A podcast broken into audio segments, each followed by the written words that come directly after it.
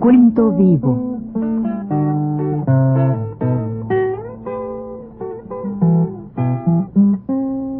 Mis décadas.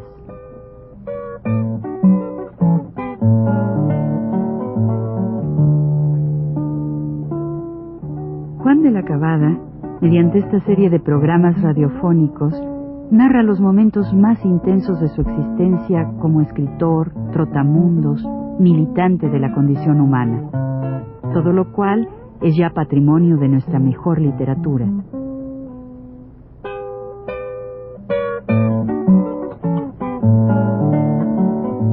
Con ustedes, Juan de la Cabada. Buenas tardes, amigos. Vamos a continuar el, en este programa. Vamos a continuar hablando de los inicios de esta organización que se llamó Liga de Escritores y Artistas Revolucionarios LEAR. Modestia aparte, yo creo, o pienso que, además eh, afirmo yo, que no se puede hablar de la LEAR sin mencionarme porque precisamente el nombre Liga de Escritores y Artistas Revolucionarios pues lo propuse yo y fue aceptado por los compañeros. No es ninguna gracia, sino porque yo era el único escritor, digamos, así que había dentro de esta organización incipiente. Y, y, también no se puede dejar de mencionar, porque tuvimos un órgano que se llamó Frente a Frente, y también el título de esta revista, Frente a Frente, pues se debe a una proposición que hice yo y que fue aceptada de, ese nombre. Un poquito, digamos, romántico, ¿verdad? Frente a frente, frente a frente de todas estas, eh, de todas estas publicaciones, principalmente, que siempre tratan de denigrar al movimiento obrero, el movimiento revolucionario, el movimiento de los intelectuales ¿verdad? Eh, con, una, una, tendencia progresista. Y por eso le pusimos frente a frente. Y tuvo éxito la revista y el nombre también surtió su efecto. Lo mismo que el nombre de Lear fue también muy bien acogido.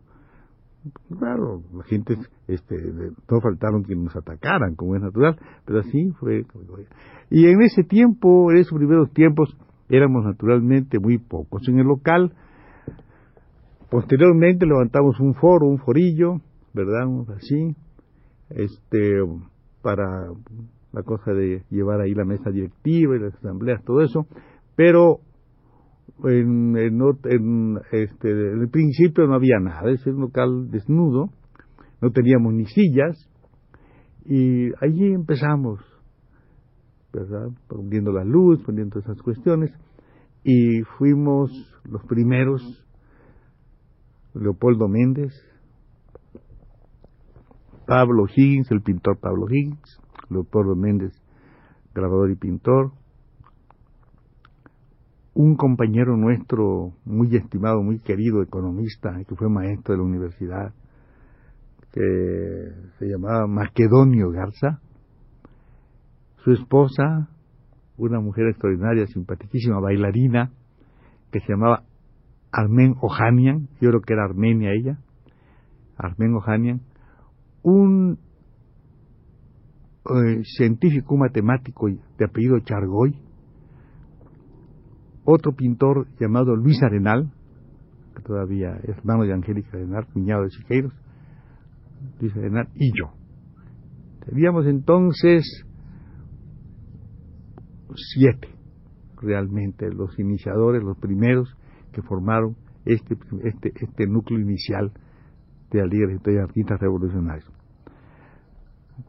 Claro, se las, hubo cosas propicias, pues la este, estos grupos, digamos, nazifascistas, pues continuaron con más agresividad contra nosotros y era muy era muy importante fue muy importante, dijéramos, digamos, yo estoy seguro de eso, de haber formado este, esta organización, porque precisamente lo principal, tu principal este, cometido se basaba en la lucha antifascista. Por la defensa de la cultura. Y efectivamente esta, esta organización llegó a ser lo que en realidad llegó a ser lo que nosotros también deseamos que fuera, en el sentido de que sí respondió a los principios que se, que se establecieron. Los principios eran naturalmente reunir a todos los escritores y artistas del país, o los más destacados artistas del país, reunirlos para la lucha contra el fascismo. Y en verdad llegamos a contar nosotros allí, vamos a ver cómo, con la presencia y las actividades de no solamente de los de los más combatientes, digamos, artistas en el campo de lucha social, sino con, muchas con muchos compañeros que no eran, desde luego, gente de este tipo de lucha, pero que sí eran antifascistas. Y digamos los nombres de Rufino Tamayo, digamos los nombres de Carlos Mérida, los nombres, por ejemplo, pues de pues de Germán Cueto, de Manuel Álvarez Bravo, de Manuel Álvarez Bravo, de todo ese, todo eso, de todos esos, independientemente, claro, de Leopoldo, de Pablo, de, de José Morado, etcétera, que pertenecieron a esta organización. Ahora, ¿cómo se llegó a hacer esto? Vamos a contarlo. El primer periódico que nos sacamos fue este, que digo, este de frente a frente, y era muy pobrecito, ese periódico, muy pobrecito. Ese periódico estaba hecho en blanco y negro, ¿verdad? Tenía unas cuantas páginas. Yo publiqué los primeros cuentos de allí, de, la, allí, ¿verdad? El reloj, este, y otros y otros la ocupación que llamaba también otro en ese en ese en esa en ese en esa primera época pudiéramos decir. Porque la Lear tuvo varias épocas. Esa primera época después hablaremos de una segunda época una tercera época y una cuarta época. En esta primera época nosotros hacíamos Leopoldo pues hacía digamos em, muchos eh, volantes verdad hojas volantes este, mm, grabados con, con corridos que yo escribía, ¿verdad? sobre todo contra los dorados, ese contra Nicolás Rodríguez, ¿verdad? que muy bonitos, muy bonitos, ¿verdad? Esas, esas, esas, este, esos, uh, digamos, cartelitos de colores preciosos, ¿verdad? De, se repartían mucho, eh, mucho para, en favor de las huelgas, la huelga que fue de los tranviarios entonces, ¿verdad? Todo eso. Políticamente empezamos diciendo nosotros, ni con Cárdenas, ni con Calles. Era la primera consigna, año de 1934, a partir, digamos, vamos en junio o así, ¿no? Del 34, cuando, y después de las elecciones también, es decir, que fueron en julio. Pero nosotros, este, al mismo tiempo, cuando ya sale, ya sale el presidente Cárdenas en el gobierno, nosotros publicamos un, uno que se llama ahora un cartel grande, ahora le dicen póster, ¿no? Un cartel grande en el cual, con letras muy, grandes, decía cuatro demandas. Las demandas eran el regreso de nuestras compañeras de las Islas Marías, donde precisamente en aquel tiempo ¿verdad? se encontraban eh, revueltas, Vadillo, este, mm, Gómez Lorenzo, bueno, un, un, grupo numeroso de compañeros que estaban en las Islas Marías. La segunda era pues el respeto a la, a la, libertad de expresión, ¿verdad? El, el, cuarto era, pedíamos también, claro, la legalidad del Partido Comunista, porque había sido ilegal, había sido perseguido y cerrado en aquellos, su local y todo, en los tiempos del señor este, mm, se llamaba Ortiz Rubio. Y también pedíamos nosotros la reanudación de relaciones diplomáticas con la Unión Soviética, que estaban rotas desde la época de Portes Gil, ¿verdad? Saben ustedes que cuando hay alguna cosa en México importante, le echan la culpa a los rusos, digamos, porque y entonces lo que hace es atacar la embajada, la embajada soviética, ¿verdad? Bueno, Y así, así, pero nosotros lo, hicimos ya, por, mi parte yo creo que nada más lo pusimos así, pero resultó que el señor Cárdenas dijo que aceptaba las cuatro demandas. Y efectivamente cumplió su promesa. Vinieron casi enseguida, los compañeros se movieron, vinieron las varias, regresaron los compañeros, pues empezó a publicarse libremente los periódicos nuestros, ¿verdad? Y no había represión, porque antes era vender un periódico, salir a la calle con un, un machete, una voz de México, era una persecución segura, empezó ya a salir el periódico y en realidad empezó lo que se llamó la era cardenista, ¿verdad? Con un sentido democrático. Y eso naturalmente facilitaba la lucha precisamente contra el fascismo, ¿verdad? Era una cosa facilitada. Y entonces, una, siempre pasa así, había un señor en el gobierno que era jefe del departamento de, de lo que hoy se llama, bueno, hoy se llama eso Instituto Nacional de Bellas Artes, pero entonces no había más que un departamento de Bellas Artes muy modesto que estaba en la Secretaría de Educación.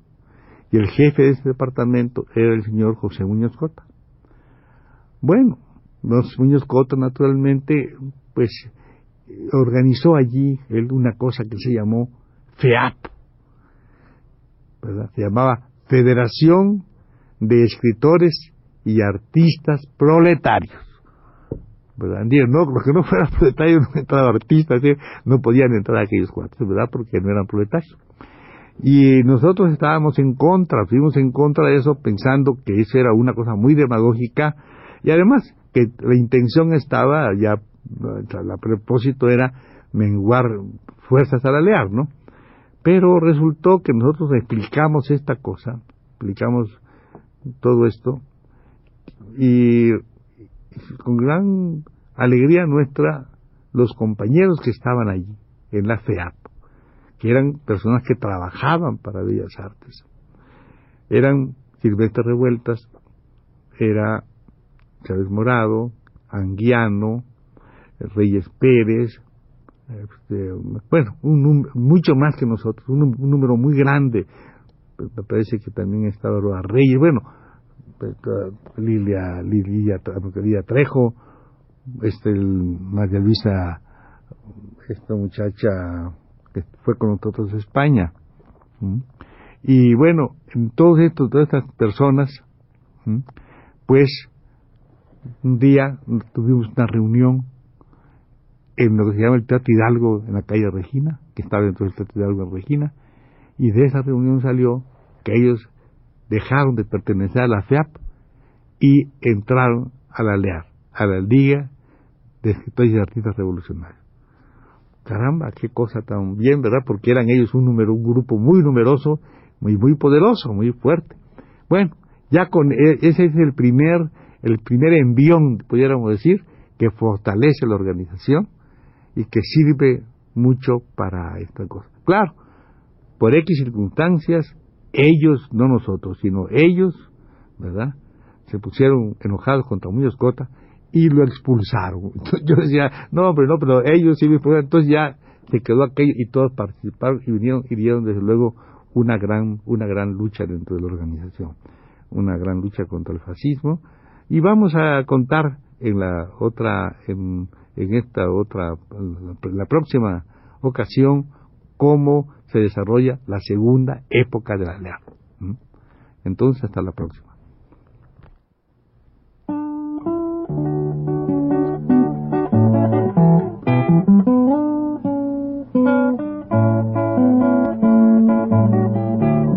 Radio Universidad presentó Recuento Vivo